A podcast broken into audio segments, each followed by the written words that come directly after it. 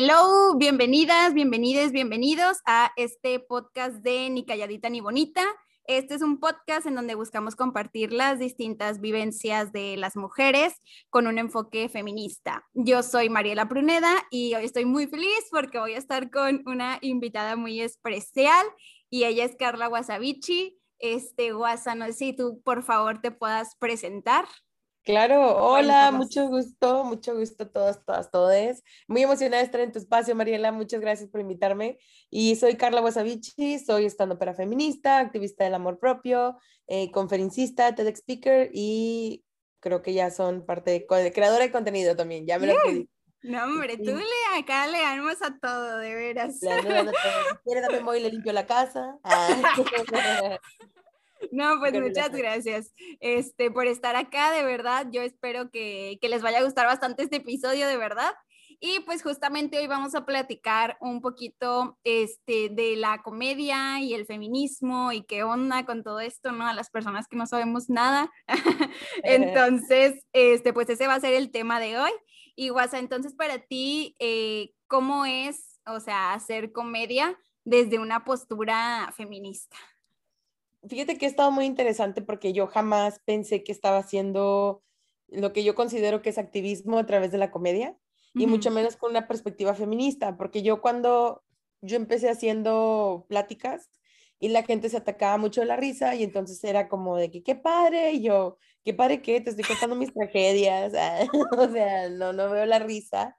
Y y, y, de, y a partir de ahí este, fui conociendo como a personas que me fueron guiando y llevando un poco como a entender que no hay espacios donde las mujeres podemos hacer comedia libre o simplemente subirnos al escenario con una cheva en la mano y poder platicar y hacer y deshacer sobre lo que queramos sin ser juzgadas. Entonces, ya tal vez, no sé si me adelanto o no, pero como es una mezcla de todo, sí, mm, cuando empecé con el proyecto de Estas son viejas, fue cuando me di cuenta de, de la importancia de mi voz de que tengo esta, este privilegio o esta forma de poder platicar sobre cosas difíciles y poder transformarlas o darles un toque cómico y, e incluso dejar eh, un poco de aprendizaje a través de la risa. sí, de hecho eso también es como la, la, pregunta que sigue, que, o sea, ¿cómo fue que empezaste? O sea, y yo no sabía eso que dices que fue porque se empezaban a reír en tus pláticas, este, pero cuéntanos un poquito más de eso, o sea, ¿cómo empezaste? También cómo fue, no sé, ya que dijiste, ¿sabes qué? Me quiero dedicar ahora sí a ser stand-up feminista, ¿no? O sea, todo así, ¿cómo se te ocurrió? Pues ha sido todo un tema, pero es muy curioso porque yo jamás vi esa habilidad en mí, sino fue por las demás personas que me decían de que eres bien graciosa, ¿a poco eres comediante? ¿A poco eres stand Pero Y eso apenas estaba iniciando que para mí era como que curioso y me empezó a entrar la espinita. Y me acuerdo que un día un amigo me escribió y me dijo, oye, están haciendo audiciones en Comedy Central, ¿te lanzas? Y yo me quedé de, uy, pensándole, pensándole, pero dije, va, o sea, yo siempre animo a las demás personas porque no me animo a mí.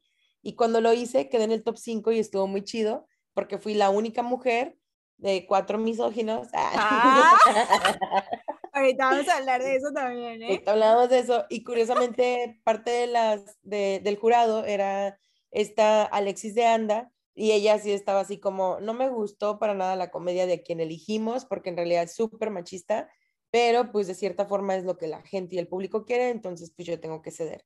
Y la verdad es que sí estaba muy loco como ella cada vez que emitía su opinión, le insultaban o la comparaban con Sofía, con Sofía de mm, niño. Sí. Ajá, y ella decía, sí, está bien, Sofía de niño es según de, no sé, cuarta clase o cuarta categoría y así. Entonces, em, eso como que me, me inspiró, me motivó, pero yo todavía seguía como en una onda de no entendía, porque yo nunca armaba rutinas y demás. Ahorita ya estoy empezando a hacerlo, pero al mismo tiempo es muy curioso porque a veces no me considero estando opera me considero más bien storyteller, que, ah, creo que tengo la creatividad para decir las cosas. y encontré un libro que justo explica eso. O sea, es una mujer comediante, ahorita se me olvidó el nombre, pero se los paso después, em, que tiene su libro que se llama Long Story Short, y ahí es donde ella justo habla, donde yo no me identifico como estando pero me identifico más bien como storyteller, y yo, de aquí soy. Pero estoy en ese proceso. Ah, creo que es más fácil para la gente entender stand-up que, que storyteller. Ajá. Y, y pues ahí, ahí, ha ido más o menos el proceso, el camino. Siento que me tardé mucho explicando una parte. no, no, no. Y pues, precisamente, este, ¿cómo, o sea, de qué se trataban, pues antes de que fueran sobre feminismo, de qué, de qué hacías tus primeros stand-ups o, o, ajá, de que, ¿cómo hiciste el primero que era de feminismo o así? Fíjate que el primero que hice de feminismo fue justo cuando iniciamos el proyecto de Estas Son Viejas. Tuvimos la oportunidad de estar en el Link Monterrey y algo que nos diferencia de todos los proyectos que hay o colectivos de, de comedia es que nosotras no somos un colectivo, en, o sea, todas las que estamos en el grupo, excepto yo, yo soy la única comediante. Las demás están como queriendo meterle, practicar. Pero la tirada de estas son viejas es poder crear conciencia de las cosas que vivimos como mujeres o como personas que se identifican con el género femenino y que lo puedan eh, explicar a través de una rutina de comedia donde les damos el taller de stand-up con perspectiva de género y que se gradúen. Sí, ajá. está bien chido y, pues que se gradúen eh, presentando su show y ha sido algo muy, muy chido porque yo he crecido mucho en ese proyecto. Yo antes hablaba como de, ay, las mujeres vienen y hacen y es como no, nosotras hacemos porque yo también cada vez que armo rutinas con ellas y que estamos trabajando en el en el momento que es el taller, que es lo más chido, porque son morras que nunca en su vida se hubieran juntado, que nunca hubieran cruzado por estos prejuicios que hay y que tenemos, que ahí en ese momento todas conectan por el hecho de ser mujer y tener una historia en común, ¿no? Ajá. ahí, ahí, ahí, así ha sido como empezado. Y ese día de, que, de Link hice, estuvo bien curioso porque antes no entrenábamos a las mujeres, entonces subieron unas y una empezó a hablar de que, y estuvo muy fuerte, ¿no? De, ah, a mí me violaron. Y luego me volteé a ver y me dice, por estar de borracha. Y yo con dos pistos, ¿no? Así que las bebidas del patrocinador y yo, ah", dejando ahí la bebida, ¿no? En la mesa. Y lo único que, que, hice fue que elegí a una de mis socias de que déjame subirme, déjame subirme. No, sí va. Entonces cuando me subo yo no sabía qué iba a hacer y empecé a hablar de, del día que el taxista verde me acosó. Entonces esa ha sido mi primera rutina donde hablo del acoso, de esta cuestión de que pensé que por ser gorda eh, yo estaba libre de acoso, pero no, resulta que todos quieren un poco de esto. Y ahora es muy curioso porque este año justo evolucionó y ese chiste, o sea, esa rutina tiene dos, tres años. Y esta vez ha evolucionado donde me gusta decir que lo único que me gusta del acoso es que el acoso es inclusivo, no discrimina. Oye, creo que yo sí he visto ese. Lo, lo subiste alguna vez, ¿no? Sí, sí, sí, ya he estado, ya lo he estado compartiendo. No, sí está muy bueno. También quiero decir que yo te conocí justamente en, el, en un stand-up del, ¿cómo se llama? De un evento del He for She. Eh, también, ¿no? Entonces, o sea, estaba risa y risa. Y ahí te conocí, me dio mucho gusto. Y también un tema que tocaste ahorita, este, que es de los vatos, de los vatos. O sea, justamente yo me imagino que, bueno, no sé, ahorita tú nos dices si estoy equivocado o no, pero como que en la comedia justo no hay muchas mujeres. O sea, yo pienso como que en los comediantes muy famosos y muchísimos son hombres y muy poquitas mujeres. Digo, yo que no conozco, o sea, que no le dedico tiempo a ver comedia o así, pues los más que me suenan son hombres, ¿no?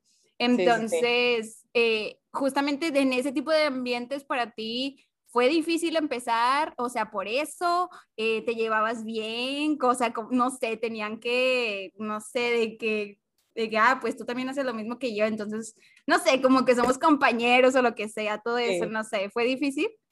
Sí, fue difícil porque al menos aquí en Monterrey hay un lugar, un espacio donde puedes ir a hacer eh, comedia y muchos de esos lugares, eh, sí los comediantes tienden a ser como muy celosillos y las morras también. Y no lo creo, lo, lo siento como en el trip donde está, todavía falta ahí, donde las morras tal vez están buscando un poco de la validación masculina como para poder, que por eso yo, yo estoy de, necesitamos armar, estas son viejas mucho más grandes para que más morras incluyan, más morras se metan y se den cuenta de que aquí hay un espacio donde podemos hacer y no importan los vatos, nosotros podemos armar nuestros propios eventos, pero sí hay mucho ego. Entonces, ya yo quise intentar, hice estando algunas veces en ese lugar y muchas veces la gente se enojaba de que, ¿por qué está ahí hablando de sexo o de Tinder? Y de repente, o sea, yo pasaba después de un vato que acababa de hacer de que cómo se cogía una morra, ¿no? Ándale, ajá. Entonces para mí era como muy ironía, ¿no? Y luego ya cuando una amiga se logró como colar, me trató de meter yo y como yo no andaba así como, y perdón por la expresión, ¿no? Pero como mamándolos de cierta forma, como que no les caí bien y entonces no me dejaron entrar ni participar y cuando No yo manches. mi nombre lo borraban y lo ponían hasta el final y así. Entonces, sí ha sido para mí como mejor prefiero yo mis propios espacios Claro. y gracias a las diosas, la verdad es que donde he hecho stand-up es o porque me conocieron o me han visto y, y quieren como invitarme a participar de nuevo. Ajá. Pero sí me da tristeza que como que no me atrevo a yo ir sola a tratar de derrumbar un espacio, porque Sí. a pesar de que hay morras que, hay, que son feministas en ese espacio, aún así ponen ciertos topes que digo, ay, no, creo que no tengo como la energía emocional Para, estar ahí, ¿sabes? Sí, sí, sí. Y de hecho, sí, eso, o sea, yo creo que es súper válido porque también muchas veces, eh, tipo, ese, todas esas estructuras, todas en general, pues al final de cuentas sí, o sea, obviamente hay mujeres que sí quieren eh, como ir subiendo en esas estructuras, pero hay morras que dicen, pues, ¿por qué? O sea, ¿para qué? ¿Para qué la voy a cambiar? No voy a hacer la mía, porque hay muchas morras, porque tú dices, no, que les gusta la comedia, pero obviamente no les gusta la comedia machista, entonces no van a ir a esos lugares, ¿no? Entonces, el, también todo esto como de, de crear nuestros propios espacios está también muy, muy, o sea, muy cool. Y yo sé que, Sí. que va a seguir de que prosperando mucho, mucho, mucho tiempo. Sí, sí, sí, que las diosas te escuchen, que Sí. ya más. Ándale.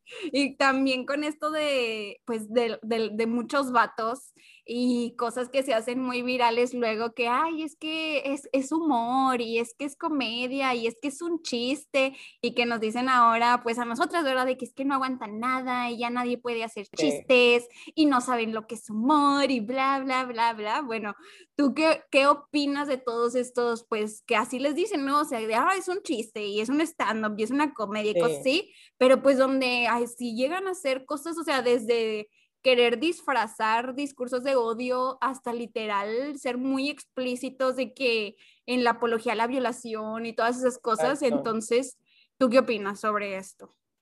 Pues hay algo muy importante que se llama violencia simbólica, que es justo lo que queremos eh, luchar en contra de con el proyecto de Estas son viejas, el poder dar luz a este tipo de comedia que no tiene ningún tipo de finalidad.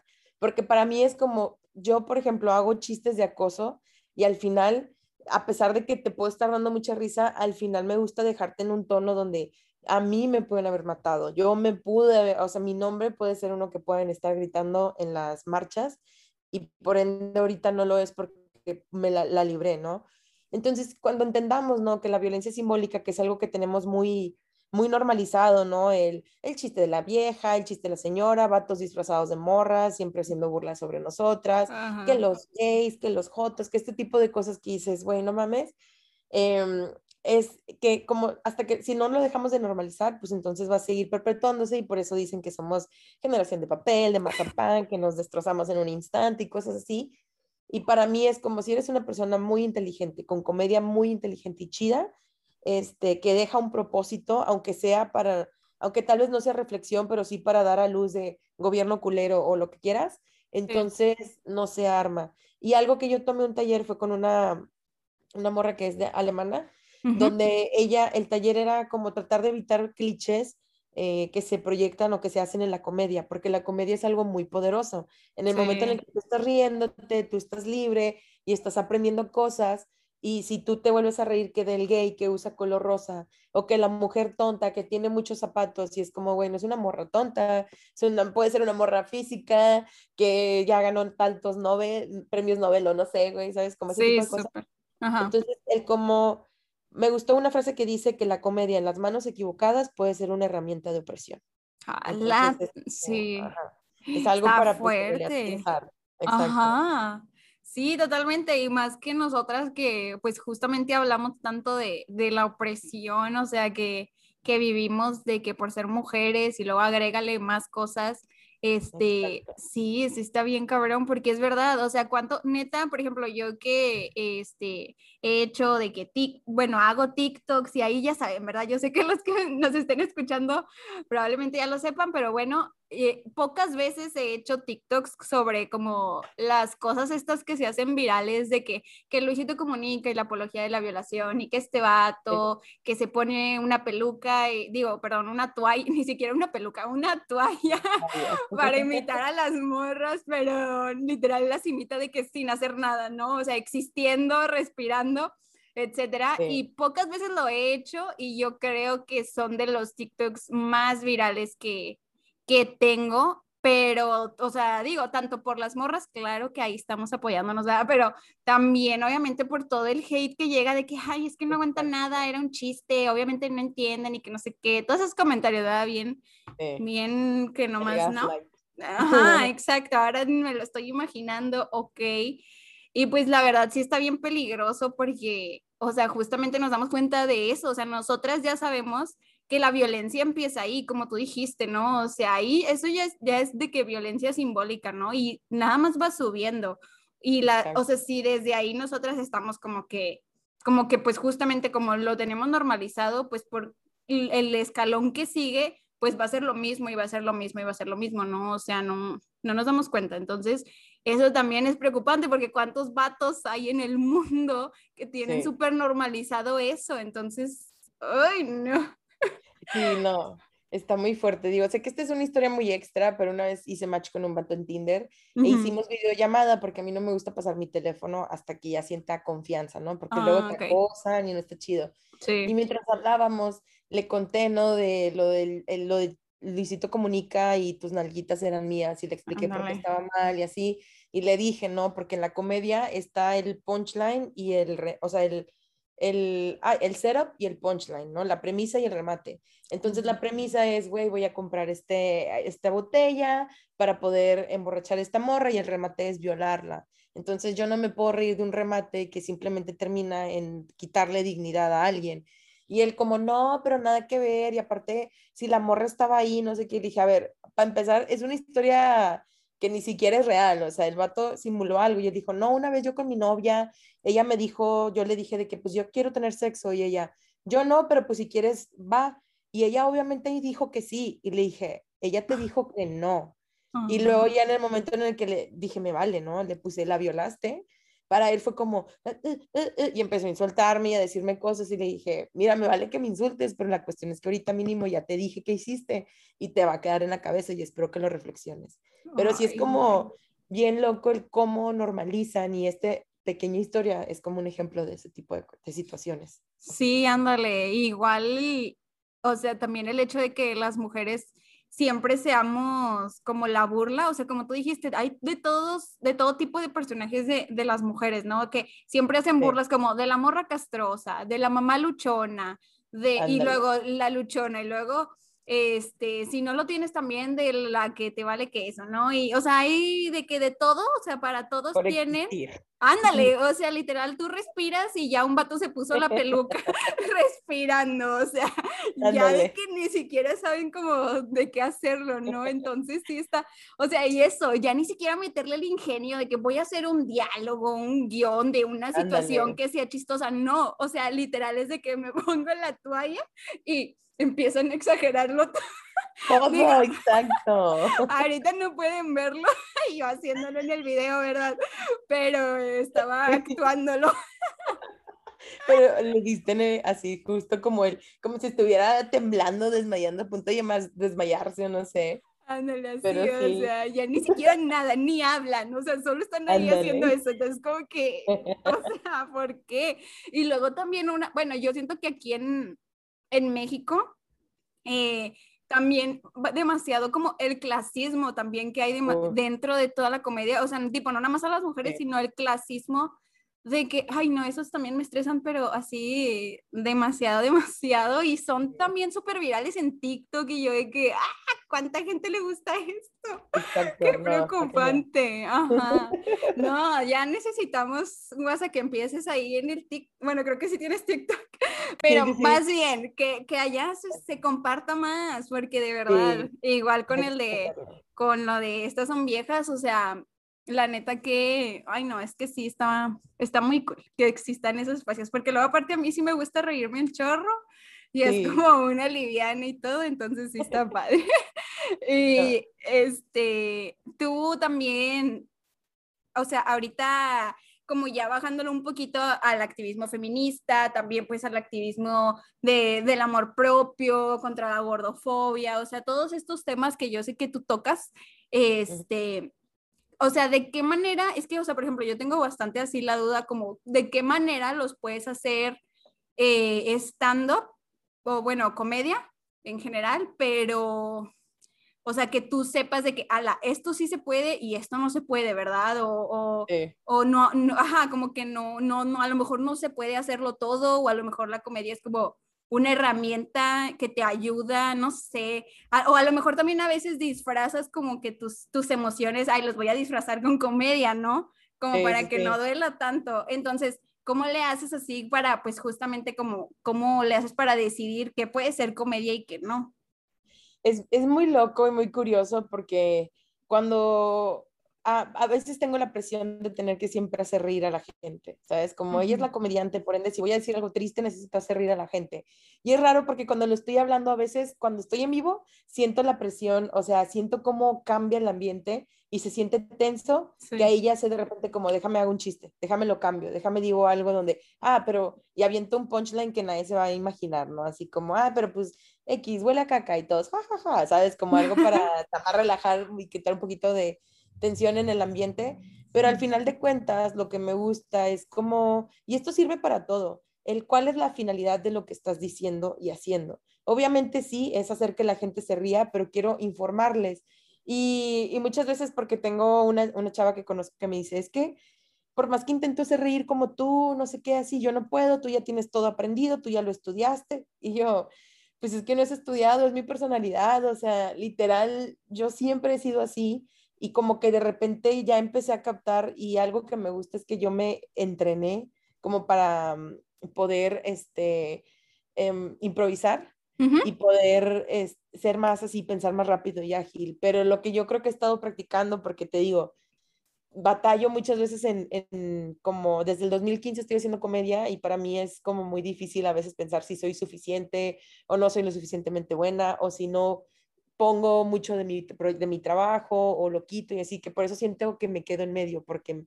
como que ni, ni para acá ni, para allá. sí hago, pero no, pero no subo, pero sí, entonces todo un borlote. Pero es muy, eh, siempre sigo mucho mi instinto, entonces es lo que me ayuda como a entender de que, a ver, vamos a hablar sobre este tema, cómo lo relaciono con algo que yo he vivido, porque yo es más bien como stand-up eh, de relato, sí. entonces como te voy a contar qué es lo que yo viví, cómo lo entendí yo, y ya de ahí ir sacando como una que otra cosita chistosa. Ajá. ¿Y te ha pasado que a veces de que una anécdota tuya, pues no te la imaginabas de que como de risa o así, pero ya cuando la estás contando, te sale el chiste o, no, no sé. Sí, está bien cañón, porque muchas de las historias que tengo, incluso el de la pastilla del día siguiente y demás, eh, han, sido, han sido relatos y cosas que me han pasado, que me han dolido mucho, pero que de repente por alguna razón puedo contarlos. Incluso hablar de mi ex y, y, este, y estas veces que he sido acosada y todo esto, eh, son cosas que te digo, pensé que jamás podía yo contar y está chido saber que puedo hacer un, un, una, un relato sobre algo que ya superé. Porque algo que he aprendido también es que no te puedes reír de algo que no has superado. O sea, no te puedes subir a reírte de tu ex si acabas de cortar. Y, o sea, y puede que sí lo hagas, pero, pero te va a pesar, ¿no? O sea, si viviste una situación difícil, no puedes subirte a reírte porque todavía no lo has trabajado. Y a mí es, es, muy diferente porque me pasa algo y de repente es como raza, me acaba de pasar esto y empiezo a reírme y empiezo a llorar y a decirlo. Y algo que me gusta es que yo considero que no creo solamente risas, sino también es como toda una montaña rusa de emociones, ¿no? De que gente siente ira, de repente está feliz, de repente se siente triste y me acompaña en mi, de repente, dolor y ese tipo de cosas que por eso me gusta ser como diferente en eso. Sí, sí, de hecho sí, o sea, ahorita que lo mencionas, por ejemplo, yo me acuerdo del de la pastilla y cuando dijiste que no te la querían vender, yo de que ¡ah! La indignación, o sea, así de que lo sientes y el enojo y luego sueltas un chivo, algo chistoso, ¿no? Y otra vez como que, ajá, como que te liberas. No, hombre, es que qué talentazo de verdad. Ojalá yo fuera así buena para hablar. Pero qué talentazo, amiga, te la bañas. y oye, ahorita que estabas diciendo que te, o sea, que tú te autoentrenaste, también este, tomaste de que algún curso cuando empezaste con la comedia o, como que en dónde te fuiste informando o así. La neta no me informé mucho que digamos, ahorita apenas, o sea, te empecé en el 2015 y apenas ahorita 2021 en Clubhouse entre algunos como este, espacios donde hay comedia y me han recomendado cosas y con el taller de estas son viejas es donde he ido como yo mejorando porque cada vez que hacemos evento que usualmente tiende a ser una vez al mes, eh, fuimos evolucionando y entró una chava a trabajar con nosotros, una, una chava nueva, y con ella empezamos a armar y a darle como un mejor detalle al taller y ya a partir de ahí como que he aprendido a cómo armar mis rutinas, qué tipo de abridores tener, qué tipos de ejercicios hacer si me siento estancada. Y este, entonces apenas yo creo que llevo un año, máximo dos años que estoy como empezando en el, ahora sí como un entrenamiento bien, se podría decir.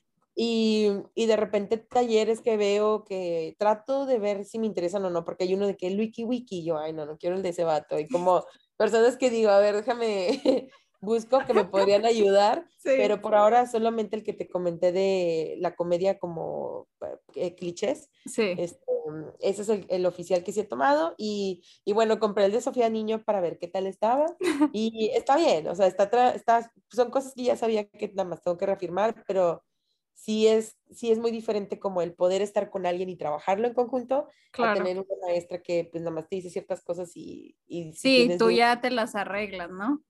Más que, y más que nada, pues porque sí tienes que trabajar bastante luego en tú empezar a hacer pues tus propios, o sea, y luego la creatividad y todo, o muchas, o sea, son muchas cosas que se requieren. Oye, y justamente ya casi, este, pues de la última pregunta es, pues para las personas que nos estén escuchando, o sea, que les interese la comedia o que, bueno, yo creo que una puede ser esa y ahorita te pregunto la otra, pero bueno, que, nos que les interese la comedia, como que les podrías, eh, pues no sé, recomendar o así, como podrían empezar eh, o así, cualquier consejo. Pues hay muchos libros, por ejemplo, está un libro que se llama eh, La Biblia de la Comedia y ahí vienen muchísimos ejercicios, muchísimas cosas para poder empezar si tú quieres, porque la verdad es que la comedia no nada más funciona para el stand-up, sino para, para cualquier tipo de cosas, si vas a dar conferencias y demás, pero en especial para mover y mover tu, tu creatividad. Por eso muchas empresas ahorita están dando ese tipo de talleres para también aliviar a sus empleados y para poder mejorar eh, la comunicación entre equipo y al mismo tiempo, pues la creatividad y la solución de problemas. Y, mm, ¿Y qué otras partes? Pues simplemente buscar en sus espacios locales dónde está haciendo la gente este stand-up, el poder ir, ir empezando a crear como tu propia comunidad, eh, sino armar como algunos espacios de que desde pueda haber telegrams o algunos WhatsApp chats o algo así que haya de, de, comedia que no tengo yo así como mucho conocimiento. Y si son mujeres y les interesa, pues fácil, con estas son viejas, pueden estar con nosotras, porque solamente estamos dando este tipo de capacitaciones para mujeres por ahora o personas que se identifiquen con el género femenino. Sí, ahí les, ahorita al final les vamos a, bueno, les voy a poner de que en la cajita todos los links este, de WhatsApp para que vayan a seguirla. Y la otra pregunta que te iba a hacer este, es que pues yo, yo creo, ¿verdad? Ahorita tú me dices, pero que hacer stand-up o así pues es algo que te gusta, ¿no? O sea, dar pláticas y los storytellings y así, y al mismo tiempo pues lo combinaste de que con, con, con el feminismo y con tu activismo también por otras, por el amor propio y así, ¿verdad? Más cosas. Entonces, pues justamente para las personas como que quieran, o sea, como que tengan obviamente un así, pues un talento, ¿verdad? Les guste hacer algo, lo que sea, y quieran combinarlo, o sea, ¿de qué manera crees que se puede hacer? Porque yo siento que a veces como que estamos muy en blanco de que no, no tengo idea como, como por dónde empezar a juntar como estas dos cosas que tanto me gustan o, o así, ¿no? Entonces, hay, para esas personas, como qué consejos nos podrías dar?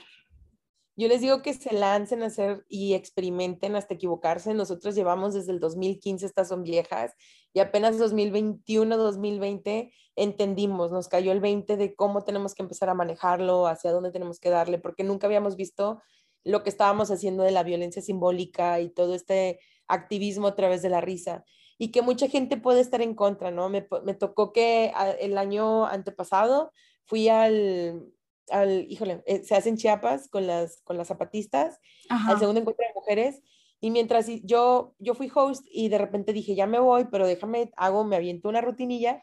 Cuando empecé de que yo pensé que estaba libre el acoso por estar gorda, de repente me empezaron a gritar dos morras, ¿no? De que no, compañera, con eso no, con el acoso no, y así.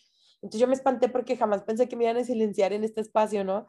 Y de repente las volteo a ver y les digo, y ahí me di cuenta, y esto es lo que quiero que se les quede, es que, una, yo entendí por qué ellas se sintieron ofendidas. Cuando las volteé a ver pude sentir como el dolor, porque soy Pisces, ¿verdad? Entonces yo pude sentir el dolor de ella ahorita no se puede reír del acoso y lo entiendo y entiendo que quiera como no participar. Ajá. Pero ahí al mismo tiempo yo levanté la voz y le dije, esta es mi historia, no estoy viniendo a contar la historia de otras personas. No hay ninguna diferencia a un rap, a un poema, a un baile, a otra. Sí. Ajá, dije, esta es también otra forma donde yo tomo la decisión, tomo la importancia de mi voz y tomo la decisión de decir, yo, yo tomo el control de mi narrativa y yo voy a decidir cómo, cuándo me río, lloro y demás. Porque nunca más, porque yo tuve miedo en ese momento.